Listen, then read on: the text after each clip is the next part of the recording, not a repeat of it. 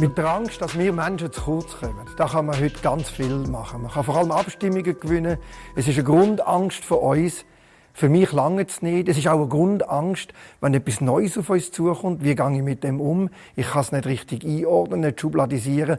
Lieber bleibe ich doch beim Alten, beim Vertrauten. Und dann weiß ich, was ich habe.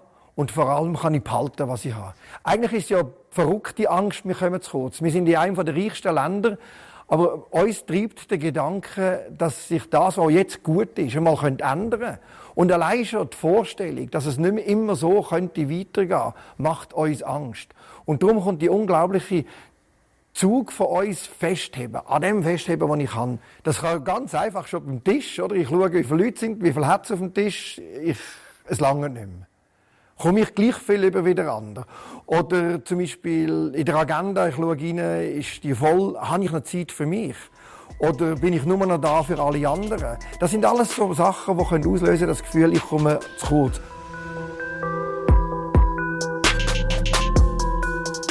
Oder plötzlich stehe ich ganz viel Fremden gegenüber. Und die wollen ja den Kuchen, den wir haben, auch haben. Und dann fange ich an rechnen und merke, ja, wenn die nicht da wären, wäre mein Kuchenstück grösser.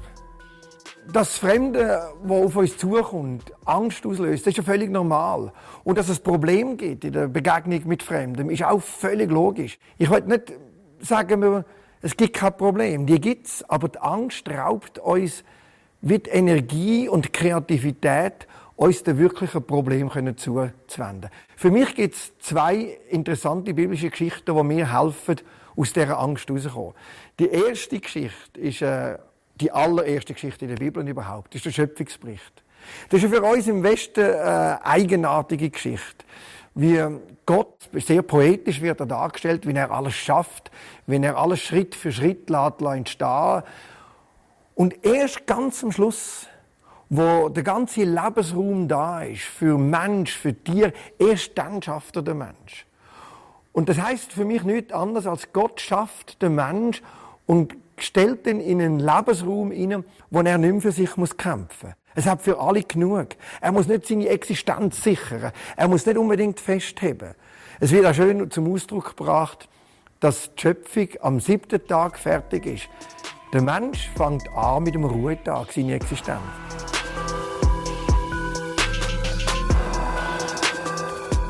Wir kommen nicht einfach automatisch genug über.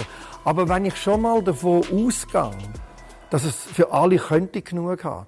Und wenn ich mir schon mal bewusst bin, keiner von uns lebt aufgrund von seiner Leistung. Also keiner von uns hat sich das Leben geschenkt und gegeben. Das heißt doch schon mal, das Leben ist grundlegend ein Geschenk. Also was wir überkommen, das grundlegendste Leben, das geben wir uns nicht selber. Wir kommen es über. Und wenn ich mir überlege, dass das die Grundlage von meinem Leben ist, dann relativiert das vielleicht das ganze Leistungsdenken, das wir in unserer Gesellschaft haben. Und wenn ich es vielleicht mal wage, kreativ zu denken, auszusteigen und zu sagen, es könnte noch anders gehen als über Leistung, dann komme ich vielleicht auf Ideen, wo ich sonst gar nicht drauf komme. Eine Idee wäre, dass ja gar nicht jeder immer nur für sich muss schauen. Dass ja vielleicht wir füreinander können schauen. Man könnte es ja miteinander machen, statt jeder nur für sich. Da gibt es ja ganz einfache Modelle. Es fängt ja nur schon an, es muss ja gar nicht jeder seinen eigenen Rasenmäher haben. Es würde ja schon lange, wenn wir im Quartier einen haben und der anfangen zu teilen. Und wenn das anfängt, Teil von meinem Leben werden, es hat genug für alle. Wir müssen es einfach vielleicht teilen. Dann bringt es uns einander näher und es zeigt uns, äh, ich muss gar nicht alles stapeln. In der Schweiz ist ja so, viele Angst, die wir haben, ist für einen Großteil der Bevölkerung ja nicht, komme ich über die Runde. Die gibt es, die Leute. Die haben berechtigte Angst, wie komme ich über die Runde. Und für die müssen wir Verantwortung übernehmen.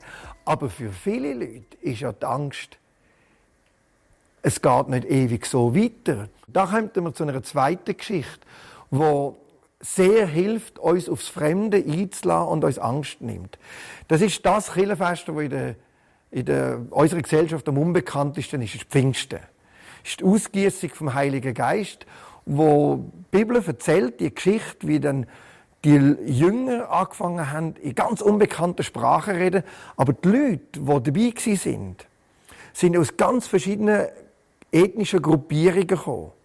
Und plötzlich haben die, die zwölf Jünger oder die Jünger angefangen zu verstehen, in ihrer eigenen Sprache zu reden. Und sie haben verstanden, was die gesagt haben. Und für mich ist das ein wunderschönes Beispiel. Das Fremde macht mir ja Angst. Entweder es erobert mich und ich verliere meine eigene Identität und also muss ich mich abgrenzen. Ja, nicht erobern. Und an diesem Pfingsten passiert etwas ganz anderes. Die finden zu einer Einheit miteinander. Aber die Vielfalt wird bestätigt. Keiner muss werden wie der andere. Jeder bleibt sich in seiner ethnischen Individualität. Und doch versteht man sich. Keiner wird erobert. Keiner wird unterdrückt. Und keiner weicht am anderen aus, sondern man kann sich aufeinander einladen. Man bestätigt Unterschiedlichkeit, Vielfalt, ohne den Druck müssen anders sein. Das ist schon die Geburtsstunde der Kirche, sagt man. Wenn Fremde kommen, macht es ja auch Angst. Angst zum Beispiel, weil sie gewisse Sachen günstiger anbieten, wie wir können. Oder uns gewohnt sind. Und dann entsteht ein Konkurrenzkampf. Wie können wir aus dem aussteigen? Dass wir einander nicht gegenseitig kaputt machen. Und für mich gibt es nur eins, und das wäre wieder Pfingsten. Wir müssen lernen, zusammen reden. Und ich glaube, der Heilige Geist hilft uns, einander zu verstehen. Und vielleicht müssen wir Begegnung wagen und aufeinander zugehen und sagen, hey, wir leben miteinander in dem Land. Ob wir das wollen oder nicht, das können wir gar nicht entscheiden. Es ist eine Realität. Das Einzige, was wir noch steuern können, ist, dass wir angstfrei aufeinander zugehen und vielleicht sogar über unsere Ängste miteinander reden.